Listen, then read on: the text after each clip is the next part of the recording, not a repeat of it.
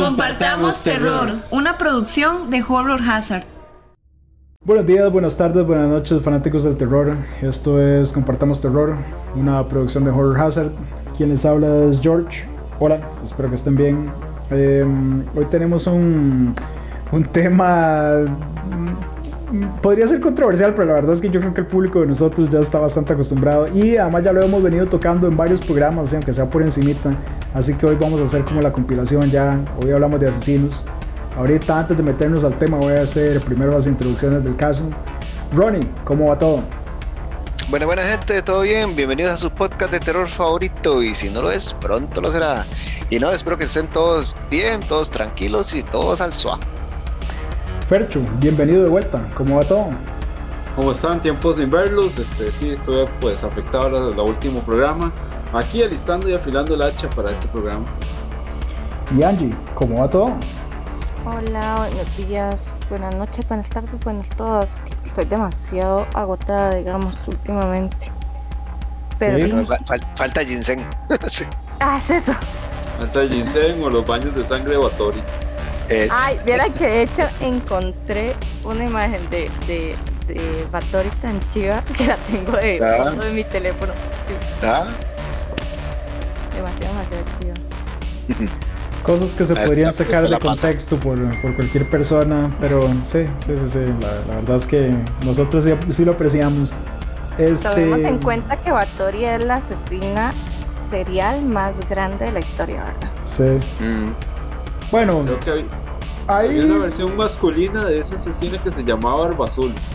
Sí. Que era el, Barba Azul se le encontraron alrededor de 800 cadáveres en el castillo. Entre, mm, entre suicidios, porque también los suicidios deberían contar causados por las cosas que hizo. Por ahí podríamos meter en la competencia a Bernie Madoff, que es este, este chaval estadounidense de, de ascendencia judía que hizo una estafa grandísima con un montón de gente que causó miles de muertes en realidad.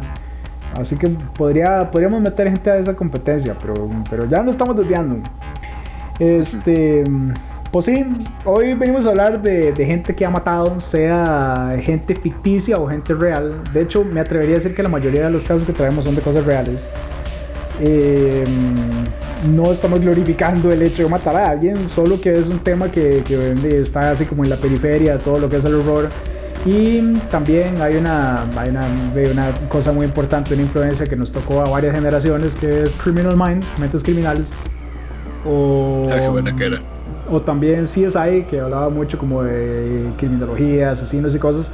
Y nos encantaba a todos, o sea, seamos honestos. Además, también ya lo he dicho varias veces en varios programas, como por morbo uno siempre se mete así a, a buscar así como documentales de asesinos seriales o algo así, porque normalmente son bastante interesantes, bastante bien hechos. Y mm, con eso que estoy diciendo, le voy a dar el pase a Ronnie que trae unas historias interesantísimas. Eh, y más, que, más que eso, también como para hacer un comentario al final, una vez que Ronnie termine. Así que, Ronnie, la palabra es tuya. Pues sí, cuando puse a buscar, digo yo, bueno, y buscamos aquí en normal, y lo decían películas, este, animes, mangas, cosas ahí que uno que, que le gusta normalmente. Pero lo que me llamó la atención fue que me encontré un blog donde sacaban varias historias donde eran asesinatos basados en animes. No animes basados en, historias, bueno, yo también tengo uno ahí, pero eran cosas sacadas. Digamos, el primero es de, que pasó en Holanda, y este es de un hombre que invitó a dos amigas a su, a su carro caravana, ese como, como tipo casa rodante. Un camper, ajá. Ah, no camper, son con los que somos como más tipo carro porque camper ya es más grande, pero caravana es como, tiene un poquito, pero no es tan, tan completa como, como el camper. Ok. Entonces, como para pasar eh, un rato bebiendo y conversando como viejos amigos. Entonces, que ya entre trago en trago, alcohol, alcohol, y que se fue poniendo la cosa más caliente. Y las chicas esperaban, estaban esposadas en la cama esperando la diversión. Lo que no sabían es que porque el hombre se fijó se fue a la, a la mesita noche, por decirlo de alguna forma, y tranquilamente fue a buscar el arma que iba a ser el, del crimen, que sacó, abrió el cajón y sacó un guante morado con una forma extraña en el que cada dedo tenía una punta metálica afilada. El hombre procedió a apuñalar a las chicas hasta su muerte. Ellas al estar esposadas no pudieron hacer nada para, para sobrevivir, hay que esperar su muerte. El detalle fue que después de, de, asesinarlas, el hombre fue a la comisaría para confesar que mató a sus dos amigas en la caravana. Unas horas más, más tarde se murió por un ataque cardiovascular. Entonces, debido a que su muerte no, pudo, no se pudo saber qué pasó exactamente, las investigaciones confirmaron que el guante pertenecía a un anime llamado Nube, el Maestro del Infierno, donde las similitudes eran, o sea, no había quite, y que lo lograran así, encontrar así. Y es vacilón, porque ese, anime yo lo había visto y era todo raro, porque él sí se, él se le transformaba el brazo y quedaba así como las uñas y todo. Entonces el problema fue que como él del mismo asesino murió y todo, tampoco pudieron como hacerle un perfil psicológico ni nada que por qué razón llegó a ser un arma así. Pero bueno, está ese. Luego está uno que fue en base al anime Paranoia Agent. Resulta que este caso ocurrió en Istambul, Turquía. Este asesino lucía exactamente al igual que el chico del bate de ese anime Paranoia Agent, que además de eso también hacía lo mismo que él. Que resulta que los que vieron el anime es lo que no vieron el anime no sabrán, pero digamos, el chico del bate era un chico que se movía con patines dorados y golpeaba a la gente con su bate dorado. Casualmente, el asesino de Istambul también lleva los mismos objetos según los testigos oculares de los eventos. Resulta que esto fue en tres oleadas, no fue que fue un asesino así en golpe-golpe, sino que fue escalando la violencia. Que en la primera oleada estuvo repartiendo golpes a las personas dejándolas como moritones o heridas superficiales. En la segunda oleada empezó a repartir ya golpes más fuertes y rompió las costillas y piernas de varias y brazos de varias personas. Ya en la tercera oleada hubo una víctima y esta víctima fue la que lo hizo la peor parte. Dice que el hombre se encontró con una chica sola en la calle y la empezó a golpear en la cabeza hasta que con el bate hasta el punto de dejar el cráneo completamente triturado. Es un totalmente enfermizo. Y eh, ambos asesinos del anime y el del Istanbul compartían varias características como la ropa, el arma y hasta los horarios de los ataques. Y además de esto también compartían el dato que dejará la piel así como de gallina. Y es que ninguno de los dos fue eh, identificado. O sea, el, el, de Istanbul, en el anime no lo agarran y el de Istanbul tampoco lo... A la fecha sale que no sale, no pudieron identificarlo y no pudieron este, atraparlo. Entonces eso es como, ok, qué, qué, bonito. Entonces son cosas que sacan. Y el vacilón es eso, o sea, ¿qué le lleva a usted? Es decir, mira, ese anime me gustó. me, gusta andar en patines, voy a, voy a imitarlo. Al punto de buscar ropas y cosas parecidas para verse como el personaje del anime. Luego, este es como raro y la única referencia es como el nombre. Y este es porque en el anime Death Note el nombre que toma Light Shinigami, no, Light Yami, ¿cómo era? No, Light, ay, se me olvidó.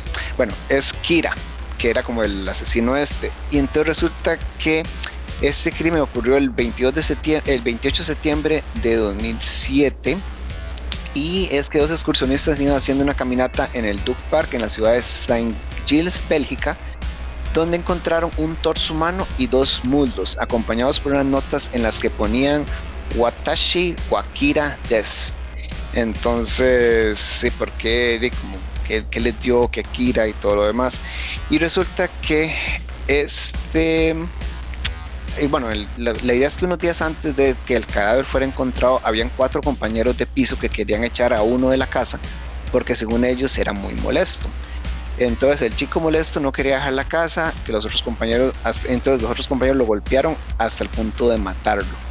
Entonces al principio la policía pensaba que la víctima aún estaba con vida en el parque porque que algún animal lo haya atacado, del punto de que desgarrara las partes de su cuerpo, como que no lo mataron, sino que, que quedó ahí, ya después los animales te, terminaron de matar.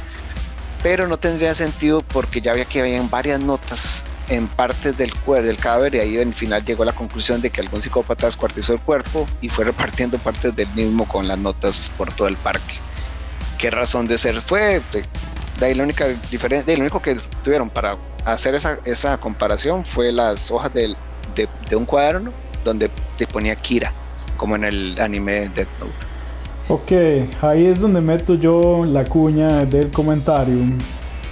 Mm, excusas para matar cuando uno ya viene mal de la cabeza hay miles porque porque quiero hablar específicamente del libro este muy muy infame que se llama The Catcher in the Rye en, en inglés es de 1951 en español tiene como cinco títulos diferentes porque las traducciones no que se ponen de acuerdo.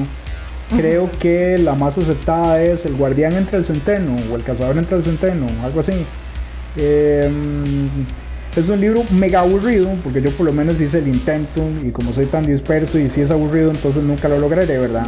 Pero por lo menos hice el intento de, terminarlo y no pude. Y mm, hay como muchas coincidencias raras con, con, este libro de gente que ya venía mal de la cabeza y que los termina así como de perturbar por alguna razón. Lo encontraron en el cuarto de, de este chavalo Chapman, que es el que mató a John Lennon y eh, también aparentemente fue la inspiración directa del tipo que quiso matar a Ronald Reagan, eh, el expresidente de Estados Unidos. Y son esos como los dos casos más, más infames, pero hay más de, gente que ha leído el libro y simplemente dice, no, yo voy a matar. Tanto así que, que mm, en South Park hay un episodio de, de, esta cosa, de este libro que hace así como una parodia de eso. Em, pero sí, entonces digamos, para, para, buscar una excusa para matar hay, hay millones y vean que si es así, que ya está ahí por allá en, Japón y, fuera de Japón gente que dice, uy sí, me encanta el asesino de tal anime, voy a matar igual. O sea, para buscar excusas, cualquiera. Sí, cualquiera le, le, entra en un solo. Bueno, ahora que Ronnie estaba tocando el tema, eh, hay una obra en Netflix, segundo comentario de esos recientes, eh, estuvo hablando del carnicero de Delhi, un asesino ah, sí, sí, de la India. Eh, también le da por esa maña de, bueno, esa moda de destripar gente, partirla en pedacitos y mandar las partes a cada lado con una nota. Esa es la que lo metieron a una canasta, ¿verdad? Sí, sí, lo metieron a una canasta. Sí, Mandaba una parte por allá, otra por allá y le echaba la culpa a la policía de su. Sí, qué puta Y ahí vamos, ¿verdad? Pero a mí hay un asesino que me asustaba mucho porque era de esas personas que cuando disfrutas un trabajo no estás trabajando. Es el caso de Iceman. No sé si se han escuchado de Iceman alguna vez. Mm, no. Fuera el hombre X, el, X-Men, no. No, ok. Iceman, de hecho, le sacaron una película, se llama Kuklinski. Este señor era un. Eh, bueno, en su momento él editaba este, películas ilegales de pornografía, le cerraron el negocio pero la mafia vio en él un talento, ¿verdad? Un talento como asesino. Este hombre agarró como una técnica de matar bastante original en su época, lo que le permitió tener un periodo de asesinatos bastante largos y tener alrededor de unas 100 a 200 víctimas. O sea, el hombre estuvo bastante ocupado. Este muchacho o este señor eh, mataba a las personas, se las llevaba y las metía a un congelador, por eso el nombre de Iceman. ¿Qué era el asunto de meterlo en el congelador? El asunto es que tanto la policía como el FBI no pudieran identificar la hora de la muerte. Entonces ya después de un tiempo él los descongelaba y los tiraba donde fuera. Entonces la policía, entonces sí, la policía quedaba así como, ¿qué carajos? La mayoría de sus víctimas fueron este, mafiosos, porque de ahí como parte de la organización de la Cosa Nostra, de ahí este, cumplía asesinatos a diestra y siniestra como sicario. Como sicario. Entonces, por supuesto, él disfrutaba lo que hacía, así como eh, asesino serial, ganaba plata por eso. Él tenía, por supuesto, una doble vida, ¿verdad? Él tenía su familia y todo, y por otro lado, el de los, los ingresos adicionales de pues, matar gente a diestra y siniestra, ¿verdad?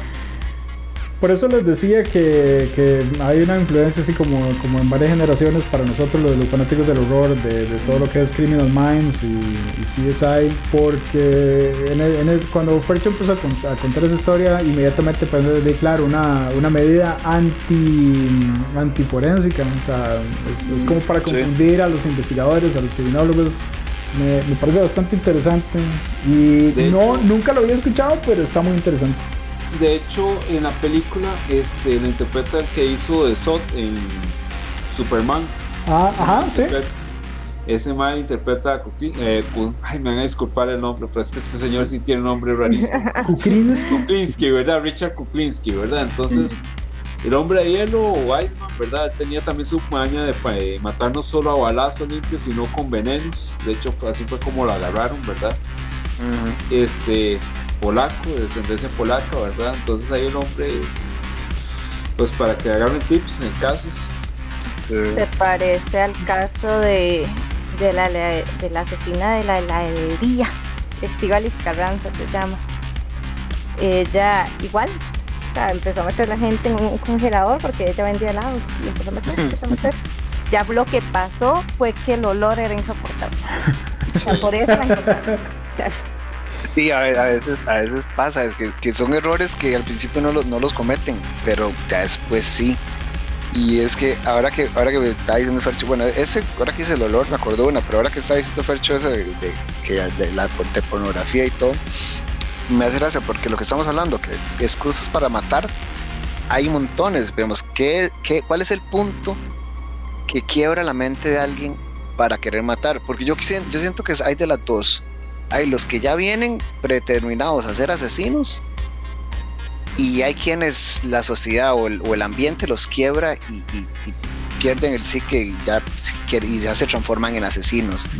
como este. Me, recuerda aquel, aquel, programa que ya mencionamos de, Investigation Discovery que era Nacido para Matar. Más, estás haciendo todo el diálogo de, Nacido para Matar.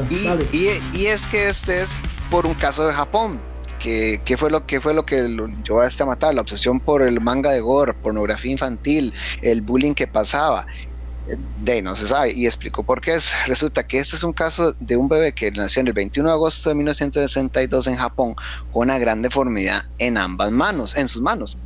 Y entonces esto lo hizo tener una infancia muy dura, obviamente. Entonces que como no se comunicaba bien con los demás y buscaba algo para entretenerse, logró encontrar algo que le gustaba en los mangas de gore y hentai.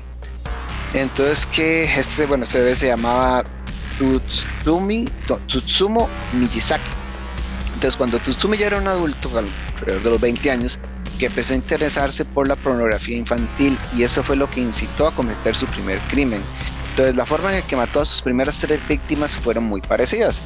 Entonces convenció a la niña para que entrara a su coche, la llevó debajo de un puente y ahí la fotografió desnuda, abusó sexualmente, mató y enterró el cadáver ahí mismo.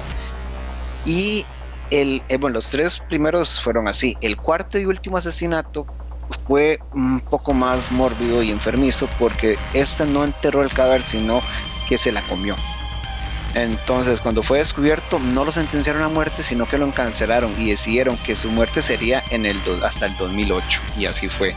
Entonces, esto, como te digo, digamos, no es por excusarlo, pero digamos, a veces el, bullying y, la gente que ve diferente a otra persona con años y años de, acoso, eh, a veces termina quebrándolos. No, como digo, no lo doy como excusa, pero a veces uno entiende hasta cierto punto de, de dónde viene el, en este caso el asesino, pero obviamente las cosas que hacen son, o sea, jamás. Nunca, nunca es blanco y negro, por eso las historias de asesinos seriales son, son interesantes porque uno dice, ah, no, sí, de, yo creí que era nada más un monstruo que mataba porque sí, y, no, a veces tienen trasfondos bastante tristes.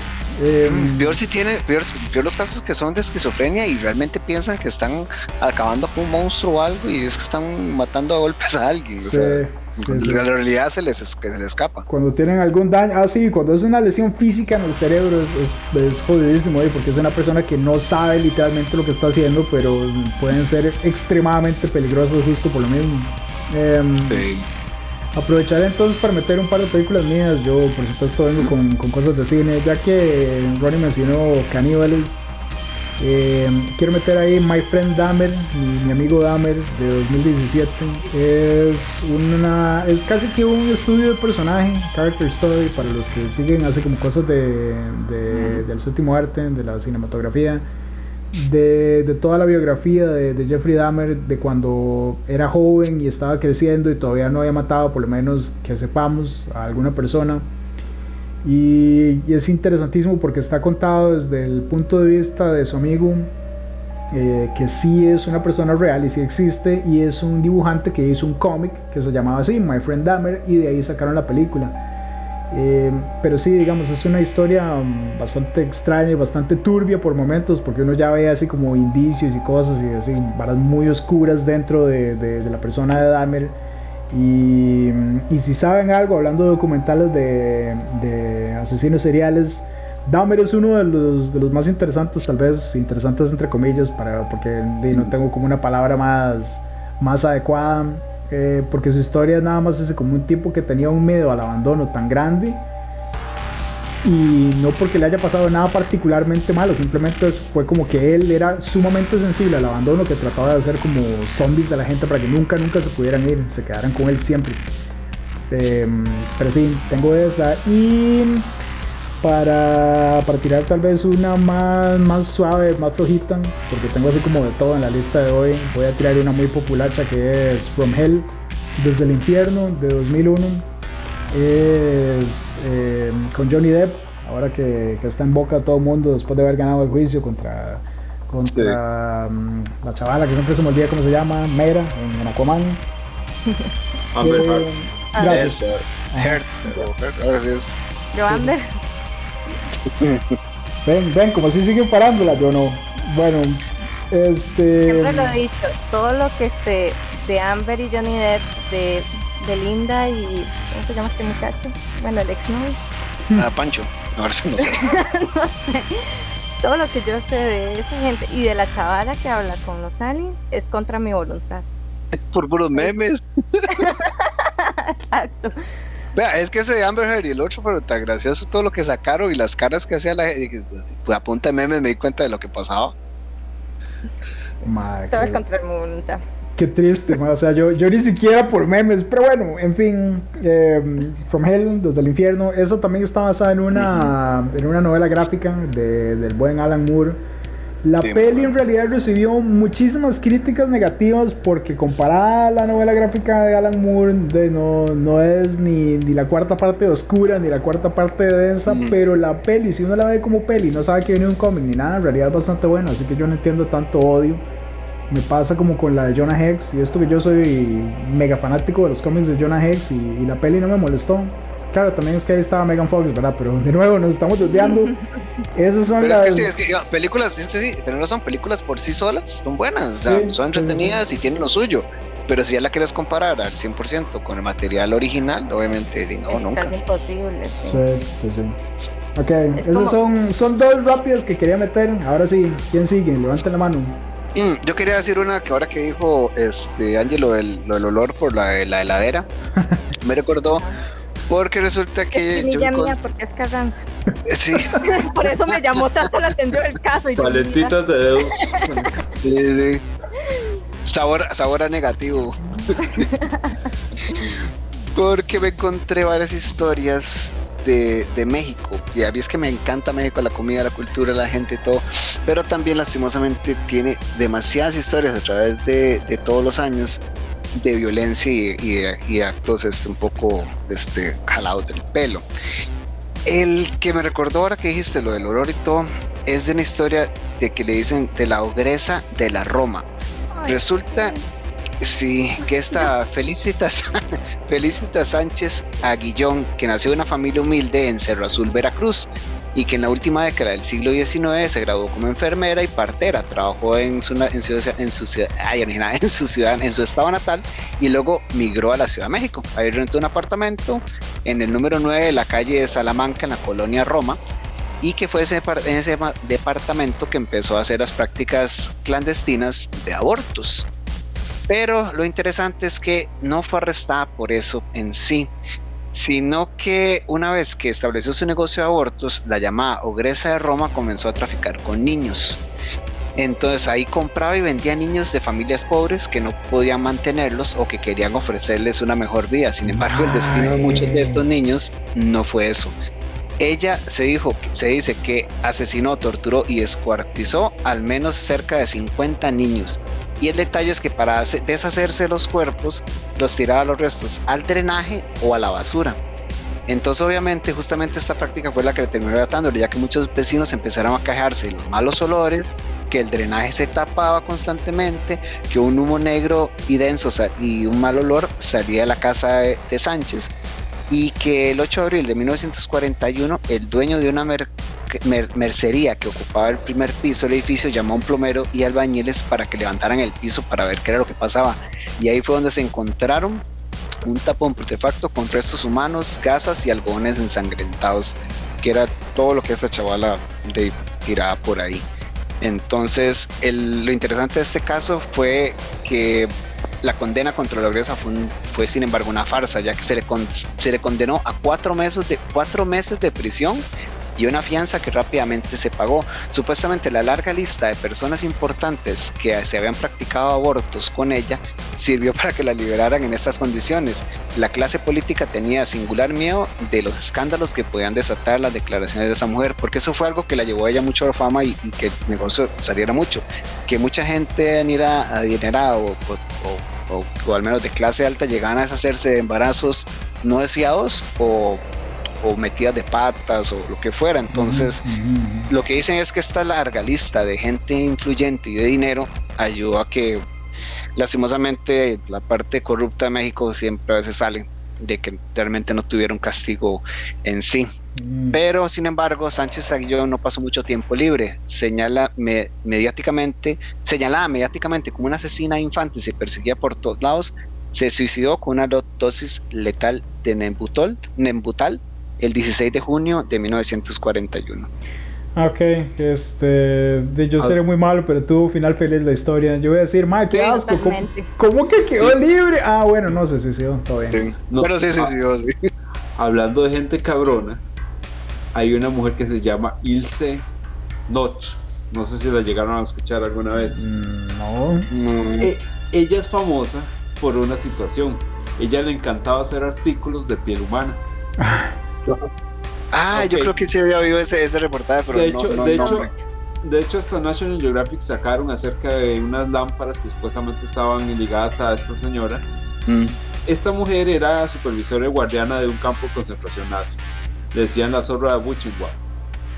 Mm. Esta mujer se le, se le atribuyen alrededor de 5.000 crímenes, ¿verdad? A ella le gustaba pues torturar y hacer todo lo que era era una ninfómana, una loca, y así fue como agarró fama y logró hacerse de esta supervisión, ¿verdad? Pero la mujer tenía otra afición, no solo matar a judíos, sino hacer este, objetos con la piel humana, que libros, que lámparas, que recuerdos, que cajitas. Entonces imagínense la, lo que pasó después de la guerra, ¿verdad? No creo que haya durado mucho respirando. Pero sí, de gente así cabrona, me acuerdo de esta mujer. Ah, no duró mucho. Mm, es, qué, interesante, porque no es la primera vez que escucho eso de hacer como cosas con piel humana. También está el, famosísimo Ed Gein. Ed Gein es, muy conocido por eso, porque hacía artículos y cosas que es la inspiración de Letterface y Texas Chainsaw. Em, pero sí. Eh, Quiero, quiero tirarme dos rápidas, igual, aprovechando que Fercho habló de, de, asesinas femeninas, mujeres, voy a tirar una muy buena, em, bueno, muy buena entre comillas. High Tension de 2003 es una peli de extremismo francés mega sangrienta, mega violenta. Para que yo diga eso, imagínense, ¿verdad? Porque el extremismo francés es así, es como ultra violento por el hecho de ser ultra violento. Y es una trama mm, bastante original en realidad, porque es como si una chavala que va escapando de un asesino serial y una de sus amigas termina volviéndose igual o peor que el asesino serial cuando donde lo está defendiendo, ¿verdad? Entonces, digamos, es, una cuestión, hay un juego de roller raro. Pero sí, la, no, seamos honestos, lo que llama la atención es la nivel, el nivel increíble e insano de sangre que hay. Y eh, voy a quedarme también en 2003 quiero, quiero tirar una que vi recientemente por el club de cine de nosotros, de Horror Hazard. Eh, Memories of Murder o Memorias de un asesinato de 2003. Esa es de Corea del Sur. Yo no esperaba nada, mm, porque generalmente el, cine coreano, y si nos está oyendo Amy, la jefa, me va a pegar. El cine coreano me aburre, no me gusta. Eh, pero esta realmente me impresionó porque, porque es uno de los poquitos casos, así como en unos 10 años de una película de dos horas y un poquito más de dos horas que yo me senté y no me moví hasta que terminó y no estuve distraído ni con el celular ni, ni nada. La historia está muy bien hecha porque juega un, un, tanto con el género del melodrama, así como muy telenovelesco. Hay cosas ahí que uno dice, ah, no, sí, eso jamás en la vida hubiera pasado, es una novela. Hay momentos de suspenso bastante pesados. Hay uno que, que, solo voy a decir que cuando escuchen al chavalo silbar, ustedes van a sentir así como un escalofrío en la espalda. Eh, hay como un poco de comedia, pero es como comedia muy incómoda y sin embargo es incómoda intencionalmente. Entonces, digamos, está muy bien hecha la peli, en fin. Véanla, me, me, gustó bastante, se la recomiendo. Memories of Murder de 2003. Ahora sí, este. Okay. Angie, ¿tenías algo que decir? Sí, mira, yo les voy a contar dos historias supremamente interesantes. No sé si han escuchado la historia de Nevada Tan. Sí, eh, es un chaval en Japón que mató bastante gente con un, con un cuchillo, sí, ajá. Es, es, una, es una, bueno, la chiquilla tenía 11 años, ella tenía un blog, su mejor amiga le comentó que estaba gorda en el blog, entonces ella decidió asesinarla. La asesinó en el colegio, la asesinó a la hora de almuerzo y fue, dicen, o sea, lo que yo leí, la, la, chiquilla era bastante inteligente, entonces como la engañó y todo lo que hizo para poderlo hacer fue fue sumamente sumamente increíble. Premeditado. Sí. Y de hecho tenía un coeficiente intelectual supremamente alto. Entonces, después de esto salieron un montón, creo que fue un manga lo que sacaron y se hizo toda una tribu a ella. Se llama Nevada por la suéter que ella llevaba, porque en Japón no se da no se dan los nombres menos de menores de edad. Entonces, por eso ya después salió el nombre, ya ahorita que es grande ya salió el nombre y demás, pero en su momento causó un gran revuelo. Sí, claro, y la gente está fascinada. entonces fue, ahorita es toda una celebridad, digamos, y hicieron un montón de pagar y han hecho un montón de, mangas. Es que es increíble es que es increíble por, la cultura de ella, no está tan acostumbrado a tener asesinos. Suicidios hasta decir basta, pero asesinos no, entonces pasa eso. O sea, lo ven como algo tan novedoso al, al, a, la, a, la, vida, a la vida tan rutinaria que tienen que es estúpido que lo hagan tipo héroe y saquen tanta cosa, pero pasa. Angie, consulta. Mm, es que han habido como imitaciones de ese asesinato, porque yo estoy seguro que yo he escuchado la misma historia, pero con un chaval, con un hombre. No, no, no, no, no, no leí nada. O sea, solamente leí que ha sido ella. Y. Y no, o sea, no, no, no me imagino que sí, o sea, me imagino que sí, porque al final ella causó mucho, o sea, y imitadores siempre van a ver. O sea, tomemos mm. en cuenta que sí, claro que por ejemplo el zodiaco tiene su imitador en, Corea. Hay un zodiaco, bueno, no es zodiaco, pero se les dice el zodiaco coreano, hizo exactamente lo mismo. Entonces no sería nada raro de que ella también tenga, tenga su imitador. Lo increíble es que ella tenía 11 años, ¿verdad? Sí. Eh, bueno, está esta. Luego hay otra historia que a mí en lo personal me gusta, que es se llama La Granja de los Horrores. Bueno, así salió el, el caso cuando salió y es sobre, ay disculpen porque no sé decir el nombre, Bouncing, él asesinó a muchos adolescentes, violó a un montón de adolescentes. Y lo, lo increíble de esto es que después de que encontraron millón, muchísimos cuerpos, o sea, encontraron muchas cosas, eh, ya cuando vendieron la granja y demás, la gente que empezó a vivir en la granja empezó a experimentar cosas paranormales y veían a los muchachos. Ah, uy, eso, está pesadísimo, ajá. Y ese caso, los dos están documentados como reales. Tanto lo que, bueno, lo que hizo este asesino en la, su granja de los horrores y demás, y lo que vivió esta familia eh, cuando se pasaron a vivir. Y dicen que, o sea, eran ellos y atrás hay un como un tipo de apartamento y ahí vivía otro muchacho. Entonces dice que él, él con su perro iba caminando una vez y resulta que vieron un fantasma cuando el perro se paralizó él también y se volvieron los dos corriendo. Ahora que es granja, solo me acuerdo de Sin City, la granja. Buenísimo. Sí, este... Yo, me imagino la cantidad de, energía negativa que tiene que haber acumulada ahí. Claro, eh, ya, yo hasta que sentí un escalofrío en la espalda donde Angie dijo, ah, no, sí, están viendo así como fantasmas. yo, ah, madre, sí, claro. Sí, entonces es demasiado interesante porque primero tenés, bueno, yo lo leí así, primero leí toda la historia de él porque yo lo primero que vi fue sobre la, maldición de la granja mm, mm. de, Fox Solo.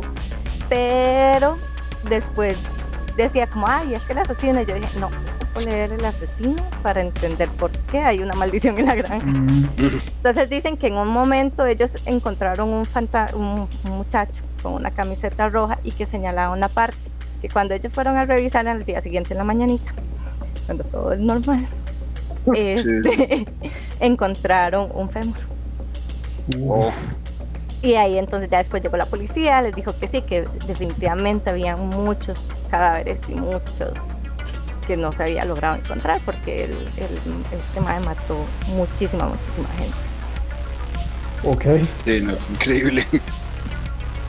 Es de las historias más interesantes que yo he leído porque después de un asesinato se volvió en algo paranormal. Como hay muchas películas, pero esto es en la vida real. Sí. De hecho. Eso está, eso está pesada. Em, antes de seguir con uno de ustedes, quiero devolverme un toque a algo que dijo Ronnie. Ronnie, ma, me, me acabas de, de hacer un bajonazo de, de autoestima porque me acabas de recordar que esto es real, ¿Cuál? 100% real. Mae, em, la fascinación con los asesinos seriales es una cosa totalmente real porque en Estados Unidos el Night Stalker, eh, Richard Ramirez, Ah, sí. Este chaval lo violó y mató yo no sé cuántas No, mujeres de una, de una manera horrible y era um, confesamente satánico, tenía así como un pentagrama, no, un pentáculo, perdón, no es lo mismo, un pentáculo eh, tatuado en una palma de una mano. Y cuando salía así a los juicios y en televisión era así como Hail Satan, adoren a Satán, ¿verdad? Yo no sé. Ma, y, y este tipo tan adorable, ¿verdad? Tenía un club de fanáticas.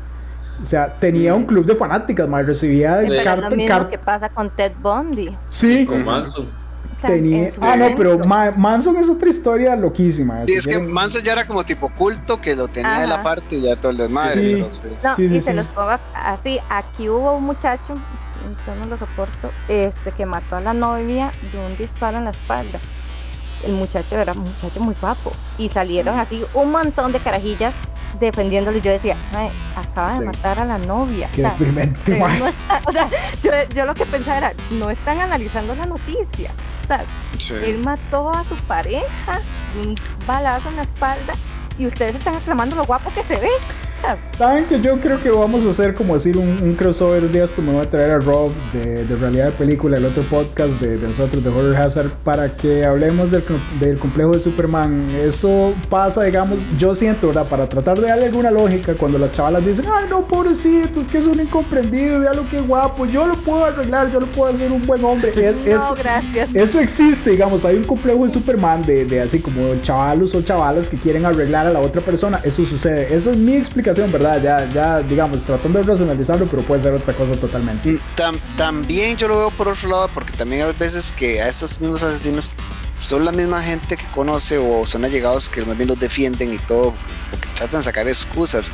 Y a veces es la misma psicología de la persona que logra así como hacerle como un tipo de lavado cerebral a la gente donde lo justifican y de hecho han habido así también asesinos y, y- y, por llamarlos de una forma porque realmente no son los que los cometen los asesinatos sino que quebrantan eh, parejas a mujeres o a, o a conocidas o así al punto de que terminan que- creyendo que ellas son las que están mal y terminan auto dañándose o asesinándose o lo que fuera. Y es a, a raíz de, de la manipulación psicológica de esa persona. Entonces hay veces que, que son tan carismáticos que, como lo que decían ahora de Ted Bundy, que nunca nadie pensó que ese mae iba a ser un asesino por lo carismático que eran y Ay, la forma de... que era, o sea, es- sí, sí, no, o sea, entonces son cosas que a veces son en la forma que se presentan que, que la gente quiere protegerlo.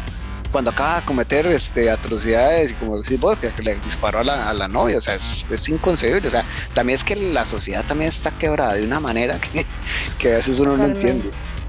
O a veces es culto del poder, simplemente si esta persona pudo, yo, yo quiero hacer, yo quiero ver qué se sintió, qué, qué experimentó Sí. de hacer esta loquera. Y lo ven como muy romántico el asunto hasta que la sangre se les vuelve verdad al revés, ¿verdad? Eh, hasta que tienen que cubrir, cubrir la, la, la, la sentencia. No, voy a salirme un poco del tema, pero es algo que pasa con la Harley Quinn y el Guasón. O sea, Ah, ¿Cuántas ajá. personas desean un sí, Guasón en su sí, vida? sí, sí. O sea, y yo, y bueno, uno que yo que sé un poco más, yo les digo, ustedes nunca han leído ningún cómic. O sea, este tema del agrede a montones. Horrible, sí, la, la dejan el hospital a cada rato.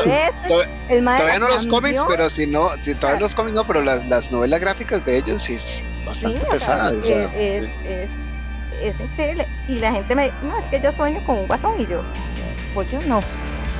A mí me encanta. Eh, me esa es la literal, esa es la literal, la literal, la literal pareja tóxica. No, entonces, digamos, cuando salió Escuadrón Suicida, me acuerdo el montón de chavales diciendo es que yo me parezco a la Harley, yo quiero hacer esto como la Harley. yo- Ah, sí. Decía, "Ay, no, no entiendo, sí. o sea, no entiendo. Y no te lo digo que solo adolescentes, o sea, tuve amigas conocidas en Yo Facebook también. que yo decía, a ver, o sea, a mí me encanta el personaje de la Harley, pero tienen que entenderlo todo el contexto. Y es que él- él- ella como personaje es interesante, pero viéndolo desde el punto de vista de- animado y cómic, digamos que Y es, y es, es lo que es el único, hablando. sí, que es un personaje que ni siquiera nació en los cómics, sino que nació en la serie animada, entonces ya, ya ahí. Digamos, todo el trasfondo de ahí, que es de Tony, ya después cuando ya le dieron más, más trasfondo a ese personaje y explicando más todo eso, uno dice, "Güey, puta, qué loco, pero, o sea, no, ya la gente es que pues te digo, no, no, no, no, No. no, no conecta bien la realidad. No, no, vean, vean, vean, espérense, espérense. Yo acabo de recibir un bajonazo de autoestima de Ronnie que me recordó la vara de Richard Ramírez. Yo les voy a bajar la autoestima a todas ustedes, señoritas, que nos están escuchando y que tienen esa fantasía de, uy, sí, yo quiero un Joker. Saben que al final, después de mucho tiempo de que, de que iban y venían y rompían y volvían, el Joker y Harley Quinn, al final el Joker nada más le dijo, mano, la verdad es que andate, no me interesa, o sea, vos sos, vos sos una cualquiera, vos sos una, una cosa desechable y se consiguió otra chavala que se llama Punchline, ahora en los cómics tiene una chavala que se llama Punchline, así Sí. que si tienen una fantasía de un chaval así tipo Joker, sepan que ustedes van a ser igual de desechables que Harley Quinn. Pero sí, vamos a lo mismo, o sea, él la quebrantó de tal manera que al final ella, Mm. Ella hizo algo. Y hay, así hay muchas parejas, hay, un, hay unos asesinos que se llaman, bueno, el caso se llamaba la caja de juguetes. Y él la manipuló de tal manera de que ella hacía lo que él le dijera, todas las torturas, y era solamente a mujeres para hacer tríos, pero terminaban asesinando a la persona. Uff, mae. Entonces ellos también y tenían una, o sea, tenían un camper especial de, ellos le decían una caja de juguetes con Mm. un montón de herramientas y de cosas Para, sin para nada. torturas y todo. Para- Implementos de tortura, ajá. Yo lo que me imagino es cómo funcionan esas conversaciones. O sea, ¿cómo- ¿en qué momento pasamos de, mira, este, ¿cómo, cómo va todo, mi amor? A, mira, mi amor, ¿por qué no te conseguiste una mujer y la matamos? O sea, ¿cómo, de, ¿cómo se brinca de una cosa normal, casual, a- al nivel así como 200 en, en una conversación? No entiendo. A mí, me, a mí me suena un aspecto muy interesante, porque generalmente cuando uno ve un show de, de entretenimiento, uno dice, madre, ve a este mata ladrándose en el cráneo y nada le pasa. Mm. Y en este tipo de situaciones, de esas parejas asesinas, yo siento que siempre es más interesante la historia que hay detrás de cómo llegaron a taladrarse la jupa que el Sí. simple acto de hacerlo. Sí. Entonces, se torna un tanto fascinante ese hecho. Yo creo que tal vez a uno lo atrae más esas cosas, como esta pareja llegó a la conclusión de que los dos podían revivir su humor, eh, brazos de los cadáveres o las partes humanas que tienen la coleccionando o que tienen ahí coleccionando en el sótano. O sea, Mm, Sí, es que yo, yo eso, eso es lo que iba a comentar yo, que digamos, es que eso no, no se dio de un día para otro. Eso fue aumentando este, a cierto nivel, digamos, yo viéndolo como, como de la parte sadomasoquista, que uno siempre busca como un poquito más de dolor, un poquito más de acá, ta, ta, ta. Y Ujú. lo, lo digo yo que me cuelgo el- de los techos. Entonces, vacilón es como, Ouch. como, como, como tra- tratar de como, ¿cómo se llama esto? Como sobrepasar los límites del cuerpo de uno, viéndolo de esa parte. sa- ¿sabes Pero que O sea, Pinge daría una fiesta con vos, mae. Hablan- Hablando de Hellraiser. Sí. Sí. Entonces, viéndolo desde ese punto de vista, también pasa un poco a esa parte, porque puede ser que ellos disfrutaban cierto dolor y viendo tal vez infligirse dolor al otro. Y entonces, ¿qué es el siguiente paso? Ya se infligió el dolor usted a mí y yo a usted a, a una tercera. Y ya de ahí tal vez en la primera vez que lo hicieron se les pasó la mano y ya después les gustó. Y así Mm, como Pues, todo va que- subiendo. O pensaría yo, digamos, viéndolo tal vez desde algún punto de vista así como medio raro ahí de, Es, de- es una buena de teoría, me progresión, gusta, de me gusta. progresión. Sí, sí, sí. No, digamos que no, que no hay, o sea, que no, no estás tan mal. Hay un caso que se llama El Ken y la Barbie asesino. Son Ay, estadounidenses. ¿Por qué me suena eso? ¿verdad? Y es, eh, bueno, él se llama Paul y ella se llama Carla. Se llama, no sé, no creo que sí, que, que ella sigue viva, creo que él ya no. Este, ellos empezaron igual con sadomasoquismo entre ellos y al final él le dice a ella como llama a tu hermana menor, ella llama a la hermana menor, torturan a la hermana menor y se les va la mano, la matan. Cuando ellos dicen, al final ellos dicen que es que la hermana estaba ebria y no sé qué, no sé cuánto, y fue una intoxicación, se les creyó porque eran menores de edad los dos, y, y la hermana era una niña, todavía tenía, no sé, no sé cuántos años tenía la chiquilla.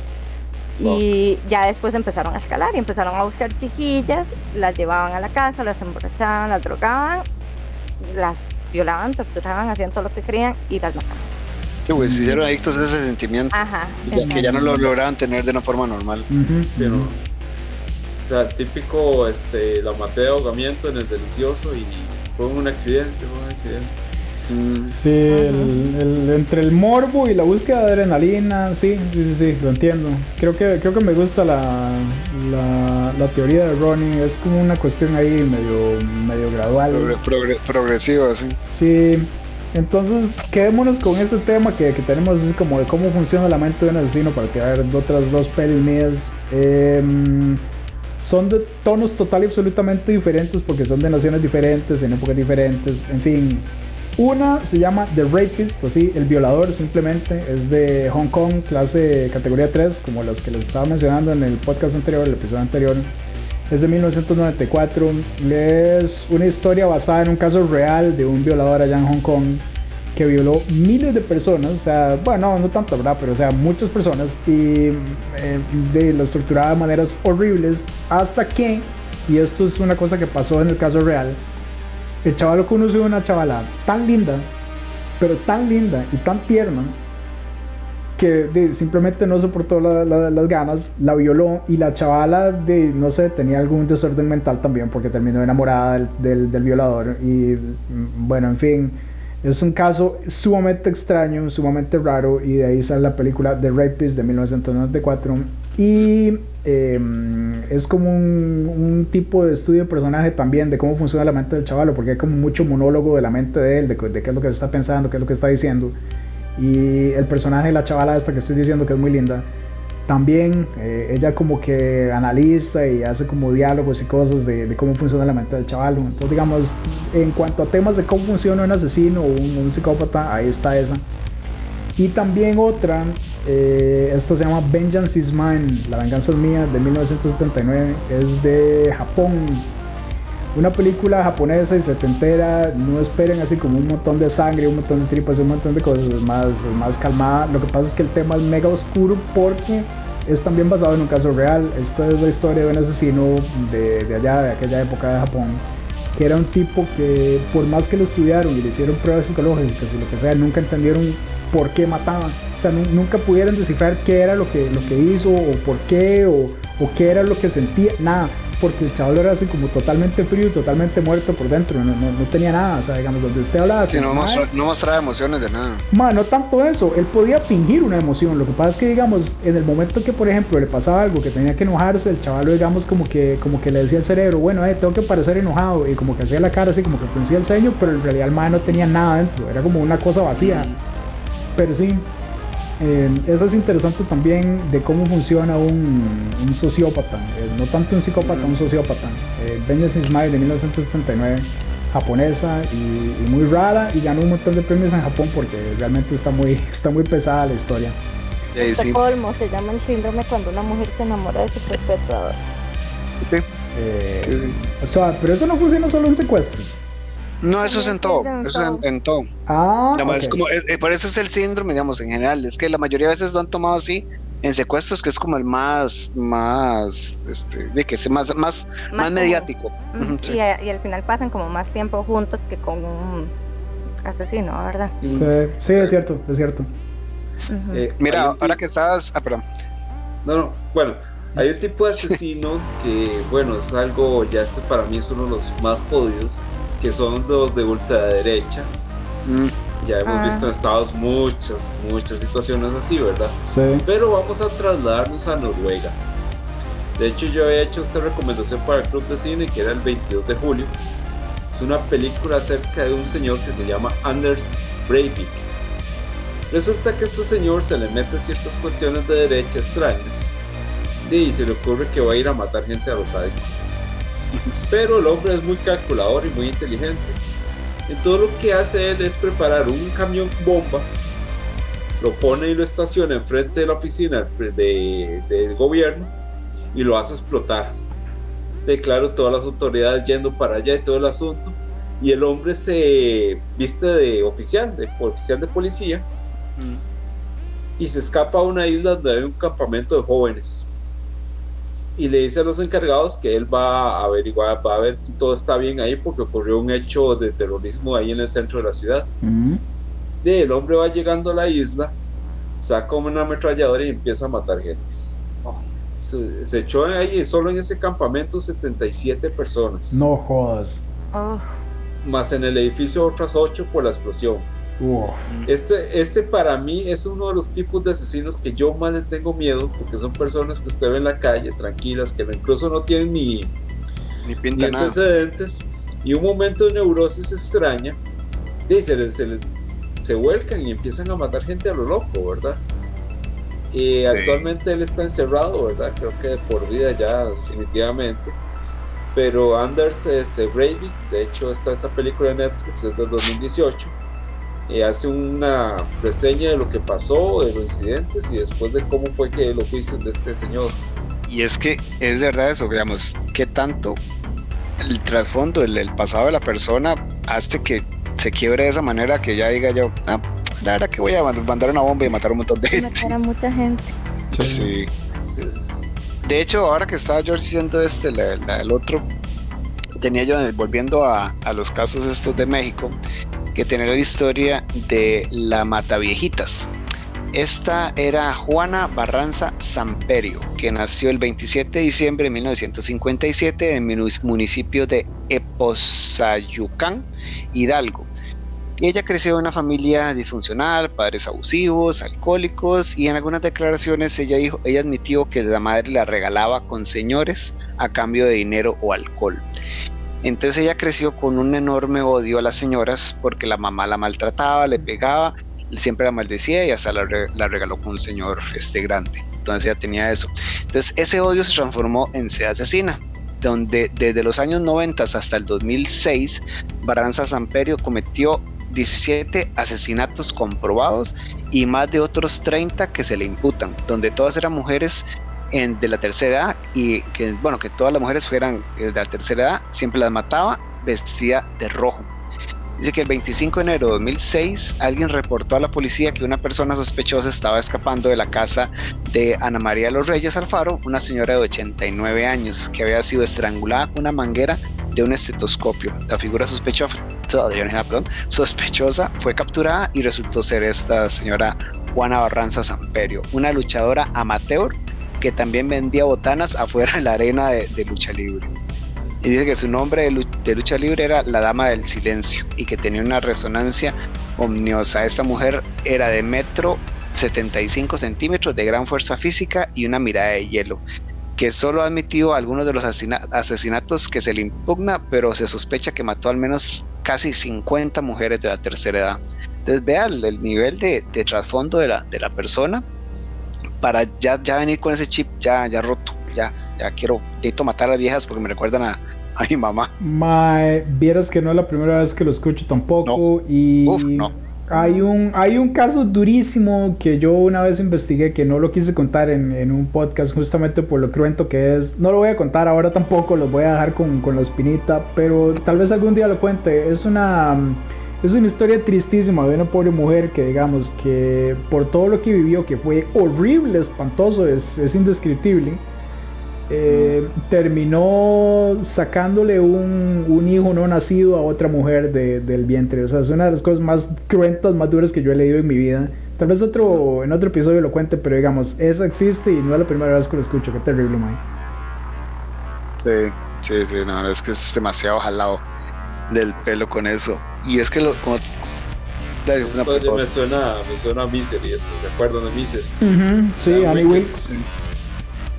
No, y hay una, también una, una película francesa también que, de eso, pero ahora se me escapa el nombre. Mentes Eh, Criminales tiene un episodio también parecido. La que estás pensando, Ronnie, se llama eh, Inside, al interior Ah, de, ah, esa es. de extremismo francés. También es mega hiper sangrienta por si la quieren investigar. eh, buena peli. Bueno, ¿qué tal como para variar un poco? Ya tanto de, de casos reales y todo, yo tengo ahí una lista de, de animes basados en como en asesinos. Y que de hecho el primero de la lista me gustó más el manga, que es Aka- Akame ga Kill. Taquero. Sí, Muy bueno. por- sí, el anime es muy bueno. El anime es muy bueno, la animación es buena, la historia es un poco rápida en comparación con el, con el, con el manga, pero obviamente de, lo hicieron una sola temporada. El final lo cambian mucho en, en Ujú. comparación con el, con el manga, pero la verdad que igual se deja ver y si lo quiere expandir aún más, este, más bonito el manga. Pero básicamente este anime es, eh, bueno, situaciones de asesinos en un mundo de fantasía donde la capital se ve como un gran lugar a los ojos de los demás, pero en realidad mantiene un secreto profundo de corrupción, asesinatos y demás cosas inmundanas que puede ocurrírsele. Donde un luchador llamado Tatsumi viaja a la capital de un, de un pueblo así como el rural para buscar trabajo y ganar dinero con unos amigos, se, se separan de camino porque bueno, hay monstruos y todo en este mundo de fantasía. Y él llega a una a una mansión de bueno de una, una chavala como que lo ayuda y es toda se ve toda perfecta toda linda y todo aquí. Pero di qué era que a ella le gustaba así como rescatar gente así de la calle para poder torturarlos y, y matarlos. Uf, y entonces él, él se encuentra que, los amigos la chavala los había así torturado y matado de, de- de forma horrible pero el punto es que en este mundo de fantasía hay un grupo que está la rebelión luchando contra contra el gran primer ministro que controla el rey y todo y son asesinos. Entonces ellos hacen asesinatos este políticos así como para ir debilitando al al, al- gobierno. Entonces este está- el personaje Tatsume se une a ellos y después pasan muchas cosas al, al grupo Night Raid que es en este anime. Es muy bueno el anime como te digo y el manga es mucho mejor. Tengo también bueno son varios que vienen ahí algunos no los conocía. Otro que me hace demasiada gracia que como el, el Assassination Classroom donde básicamente es una serie de anime donde hay como un alienígena amarillo de tentáculos que no, que no puede morir Y que los va a matar a todos, de hecho. Sí, Korosei, Kor- Korosei Sensei. Es la verdad que es bastante entretenido, porque todos tienen que matarlo para, po- para poder, porque si no el otro va a matar a todos. Pero entonces es, es bastante entretenido ese, ese anime. Y obviamente, de hecho, bueno, ahí valen varios, pero el que así como el clasicón, el que todo el mundo vio y al menos conoce, que es Rurouni Ruro, Rurouni Kenshin, o Ujú, como Samurai conocemos X. acá, Samurai, Samurai X. Que ese es demasiado bueno con Himura Kenshin, Sí. y que él era el asesino igual, así que hace los asesinatos políticos de ahí para, para en su momento y todo, que es demasiado buena y las ovas, y las ovas son increíbles. sí, que Sí. Batusai es de esta ahora. Ajá. De hecho hasta los hasta los live action que habían hecho estuvieron bastante decentes. Sí. No digo no digo excelentes, pero estuvieron bastante decentes. El último que sacaron, que de hecho fue en base a, la, a la- una de las últimas ovas, ah, no estuvo tan bueno, pero estuvo entretenido. De hecho, hablando de, de asesinos en anime, hay uno que me encanta, es buenísimo. De hecho, la, la novela de súper larguísima. De hecho, hice la, la recomendación en la cabina del horror. Golgo 13, el profesional.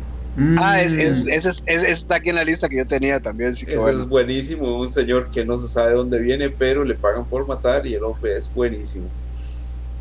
Ujú, sí, que es como una versión japonesa más oscura de Jane Bond. Sí, de, hecho, de hecho, el autor le, le- tiene un anime basado en, bueno, no un manga, es un manga de hecho, basado en James Bond, ¿verdad? Mm, Sí, y de hecho entre esos, o sea, como mención honorífica, porque ese, y de hecho volvemos a lo mismo, el, el, el manga me gustó mil veces más, que es el de Elfen Lied, donde sale ahí la, como la asesina principal es Lucy, donde en este mundo los, dino, los di, di- Diclonius es el siguiente paso de la evolución humana, donde poseen habilidades de psicoquinesis, una estructura ósea diferente, y donde le están unas deformidades de los huesos en el cráneo que parecen como cuernos o orejas de gatos, una cosa así. Entonces, e- ese anime también fue una temporada. Varía un poco del, del- del manga. En el manga lo explican mucho mejor el final. es muy bueno y la verdad que sí es bastante violento porque ella tiene unos brazos como invisibles donde pueden descuartizar a la gente con ellos y también pasar el virus para que infectar y que sigan saliendo más dinocleos en el futuro. Eso es buenísimo ese, ese, Ella sufrió de, de, bullying. Exacto. de hecho. Más de escena cuando mató a los, los, niños ahí después del perrito. Sí, después sí. Eso está parecía John Wick. Sí. Y es que y, y, en esa uno puede ver totalmente el punto de quiebre de, la psicosis de ella. Donde mataron al perrito, ya hasta ahí está todo. En este caso voy a tirar dos pelis de, por allá, no son de Japón, pero son de, del Oriente. Este, una ya más conocida porque, porque ha ganado muchos adeptos, porque tiene mucha acción.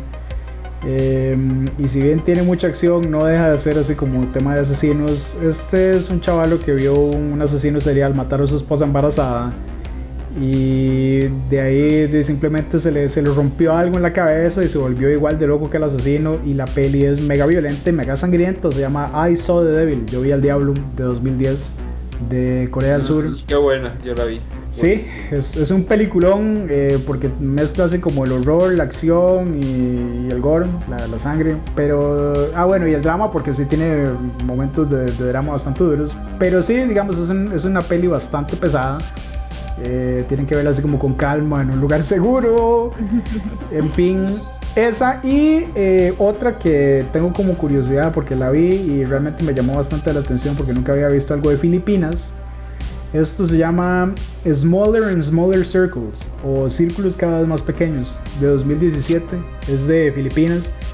Mm. No es una historia real, o al menos no me pareció que fuera una historia real porque en ningún momento se mencionó ni de lo que investigué decía que fuera una historia real, pero sí fue escrita por un chavalo que es también periodista.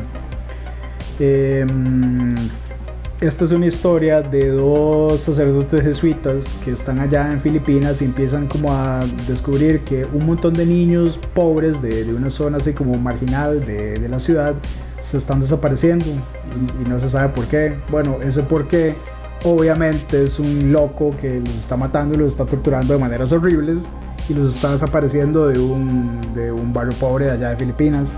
La historia es bastante pesada, pero no es sangrienta. ¿Cómo les explico? Es como que implican muchas cosas y donde uno empieza a usar la imaginación y el, y el chip gráfico del cerebro se siente súper duro, súper pesado, pero no es como es que Es perturbadora. Sí, pero no es como que muestren mucho en, en pantalla. Eh, y sí, me llamó mucho la atención porque nunca había visto algo de por allá de Filipinas, así que sí. Smaller and Smaller Circles de 2017, círculos cada vez más pequeños. Mm, sí, juega mucho con lo psicológico, no tanto con lo visual. Hablando de psicológico y asesinos ficticios, hay un asesino que a mí me llama la atención, de hecho que me fascinó la manera en que mata, es en un libro que se llama Cabal Criaturas de la Noche. De hecho, tienen una película de culto de principios de los noventas. Eh, la dirigió Clive Barker, el mismo de Hellraiser. Igual que el libro, él lo escribió y todo, hizo el guion. Pero este asesino tiene una peculiaridad, él es psicólogo. Entonces él busca entre sus pacientes a los más neuróticos e inestables y empieza a través de drogas e hipnotismo programarlos ajá, programarlos y a contarle acerca de asesinatos que este psicólogo hizo. Entonces, con detalles puntuales que solo el asesino va a saber, pero se los empieza a inducir a los pacientes. Entonces, los pacientes terminan eh, siendo manipulados por este psicólogo y se terminan entregando a la policía y contando, sí, yo hice este crimen, este el otro, porque el mal ya se los indujo, indujo, perdón. Este psicólogo de hecho es muy peculiar porque él cuando mata utiliza una máscara con dos botones, se rajadísimo. En la película, en la versión este, fílmica, lo interpreta nada más y nada menos que Cronenberg. Por si tienen la oportunidad de verlo, esta película es de culto en Estados Unidos. Mm. No es de un presupuesto más o menos, pero sí es muy interesante. De hecho, la, el diseño de este personaje es rajado, ¿verdad? A mí me encanta, de hecho. La trama está súper interesante porque sí sería una muy buena forma de, de nuevo, volviendo a los Criminal Minds, de como desviar a los criminólogos, o sea, darles así como un chivo expiatorio. Ah, sí, ese mae está loco y ese mae sabe detalles. Ah, sí, sí, sí, tiene que ser él. Metámoslo a la cárcel. Este, este psicólogo sé que lo mata y le dice, no, no, es mi paciente que estaba un poco neurótico y no se acuerda por el sentimiento de culpa que se le escapó. Y todo. Mira, es que entre los libros que yo tengo por leer, tengo uno que se llama La psicóloga. Mm, Y de hecho, a ella se le, el esposo se le desaparece. Ella jura que está con unos amigos, no está con los amigos, la policía la empieza a investigar a ella, ella empieza a investigar por su lado también, porque obviamente ella es la principal sospechosa, mm. pero ella empieza a usar también como todo lo que sabe de psicología para seguir, seguir las huellas de, de- de su esposo desaparecido.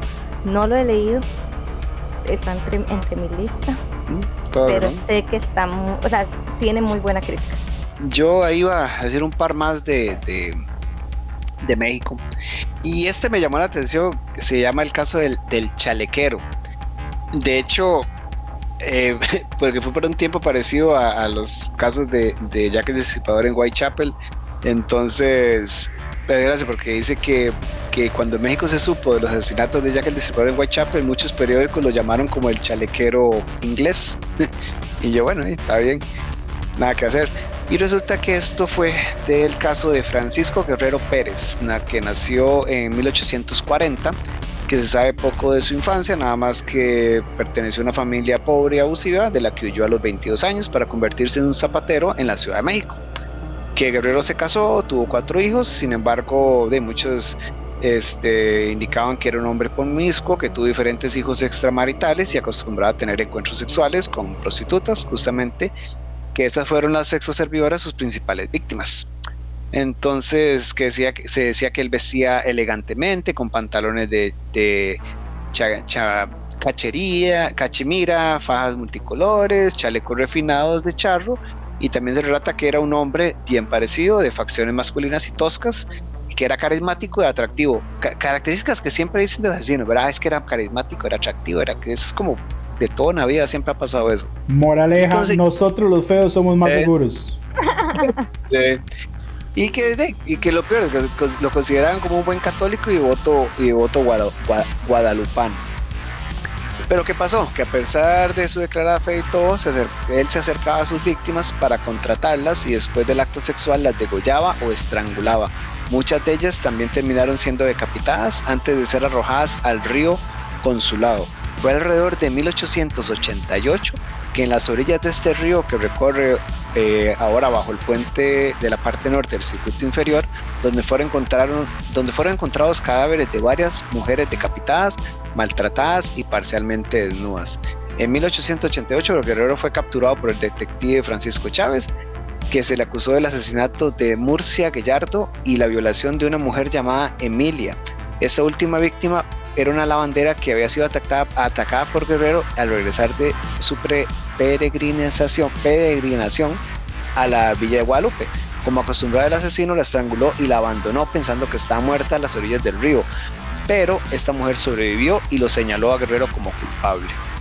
Entonces, ese fue el caso, que fueron muchas similitudes con Jack el Destripador. Entonces, los, periódicos sensa- sensa- sensacionalistas, cuando salió la noticia de, de los asesinatos en WhatsApp, le pusieron así, como el, chalequero inglés. Y que obviamente ese apodo nació de la indumentaria elegante o el hecho que lo obligaba a Chaleco a, a las mujeres a mantener relaciones sexuales con él. Pero sí, es un, un, mexicano más de, de ese tiempo. Y otra está, que esa también es del- de, los, de los 1800, o sea, el caso de la temible Bejarano. Entonces se sabe poco de la vida privada de Guadalupe Martínez de Bejarano.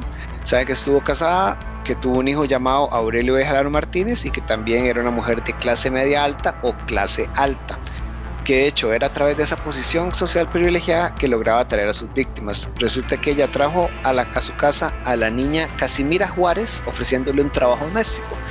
La niña se instaló en domicilio y ahí fue donde empezaron las vejaciones y los actos de tortura.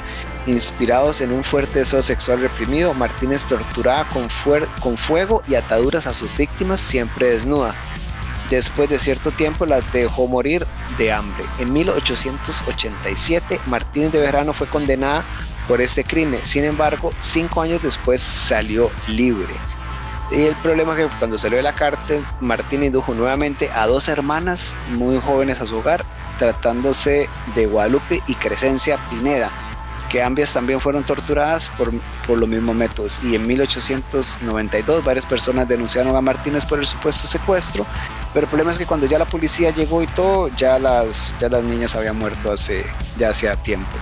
Entonces, a pesar de ser condenadas a 10 años de prisión, Martínez fue condenada a una, sola, a una zona solitaria dentro de la prisión de Belén por el odio que le tenían las otras reclusas. Desde entonces la apodaron como la temible Bejarano o la mujer verdugo. Martínez murió en una celda antes de terminar su condena. Y bueno, esas son una más de las historias este, de violencia de México, lastimosamente. País tan bello, pero sí tiene demasiadas historias de todo tipo de este.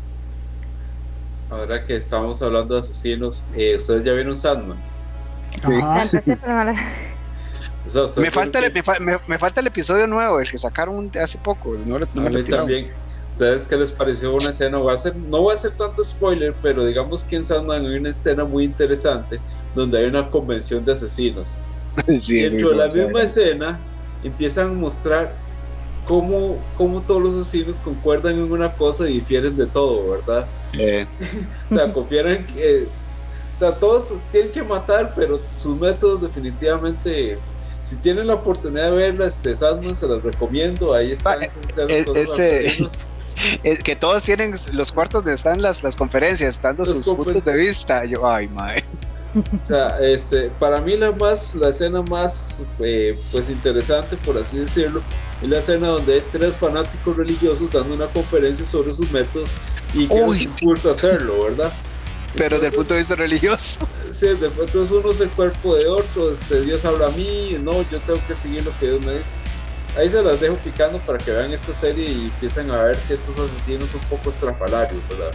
Díganme, yo solo me quedan las últimas dos, no son, generalmente yo veo lo más pesado de último, pero estas no son demasiado pesadas, solo son interesantes por el hecho de que se, se ha comentado que son como muy realistas en su enfoque. Pero antes de tirar yo las últimas mías, ¿algo que se les haya olvidado para ya como para ir cerrando? Yo les iba a mencionar, bueno, creo que son como mis últimos personajes. Mm. Les voy a mencionar uno que se basó en una serie y otro en el que basaron una película. Eh, Mark Twitcher, Twitcher, él se basó en Dexter. ¿Recuerdan de Dexter? Ah, sí, no sé. Él preparó un cuarto, él hizo exactamente lo mismo que, que Dexter, pero él no mataba asesinos, él mataba personas porque él estaba creando una película. Ah, qué bien. En parte cuando ya él empezó y lo entrevistaban y todo esto, él decía, yo no tengo nada que ver con Dexter, aunque tenía todas las similitudes. Mm, y físicamente se parece a Dexter. pero él, él, él asegura y perjura que no. Y fue porque él llegó a la universidad con la película. Entonces él, la iba, él quería hacerla y no sé qué, no sé cuánto. Y se dieron cuenta que muchas de las cosas que decía en la película habían pasado con unos cuerpos. Con casos, sí. Y la otra persona de las que le voy a hablar, este me parece sumamente interesante. Él se llama Denis Deput, no sé si lo conocen. En él está basado Jeepers Creepers. Ah, la escena icónica, esta escena donde ellos ven que arrojan un cuerpo y que lo sigue un camión? Esto fue real. Ah, él, lo hizo. O sea, él llegó, tiró el cuerpo y cuando volvió a ver, habían dos jóvenes viendo. Él se fue detrás de los jóvenes. Estos sí sobrevivieron, ellos sí se escaparon, pero él también. Lo increíble de este mm. caso es que muchos años después en estos programas que se llaman Misterios en Resolver de Estados Unidos, salió este caso. Y una vecina lo estaba viendo. Cuando ella volvió a ver, se dio cuenta que era la misma persona del que estaba oh, hablando. Así lo encontraron, muchísimos años después. Entonces en él está basado, bueno, tiene el caso este de Misterios sin resolver y está basado el demonio de Jeepers Creepers. Uf. Ya, está bueno. Sí, Bueno, como les digo. es- Y esta escena que uno siempre ve en Jeepers Creepers, que es como la más, eso pasó. Sí. O sea, él De hecho, vio a, la- a dos adolescentes. De hecho, la primera historia se me parece a la película española Tesis, donde de, unos maestros están metiendo videos un poco extraños con los alumnos, ¿verdad? Es un peliculón, también es otra de las que de las que descubrí por el club de cine de nosotros de Horror Hazard. Déjame para buscar de qué año es. Yo quiero decir que el 96, pero ya les confirmo. Eh, Sí, de hecho, empieza a involucrarse un trama ahí un poco Sí. extraño donde hay un- unos cuantos profesores que están ahí, pues, eh, más que matando, torturando alumnos y gente en general para crear una especie de arte fílmico estrafalario. Mm. Entonces ahí lo descubren por error en una mujer que está explorando acerca del tema. Y este, dentro de la universidad, dentro de sus bodegas, hay unas cuantas de esas películas. Películas que de hecho inclusive son tan brutales que un profesor incluso murió de un paro cardíaco viéndolas. La peli que estaba hablando Fercho es muy buena, es española, es, es 100% producción de, la madre patria de toda Latinoamérica. Eh, es del 96, sí. Y yo puedo decir que realmente me gustó mucho por el, personaje de, de Chema, que es un fanático de las pelis de horror y un bicho raro que le encanta así como el gore, la sangre y todo eso. Así que yo me sentí 100% identificado. Em, eh, pues sí, en cuanto a cosas de snuff, que ya también ya lo hemos tocado en algunos, en algunos programas, eh, creo que es una cuestión de lo más, de lo más asqueroso que puede hacer uno.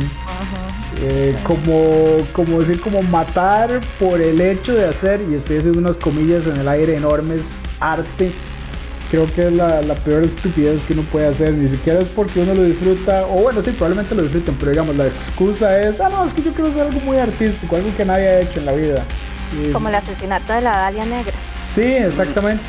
Que por cierto es durísimo esa historia.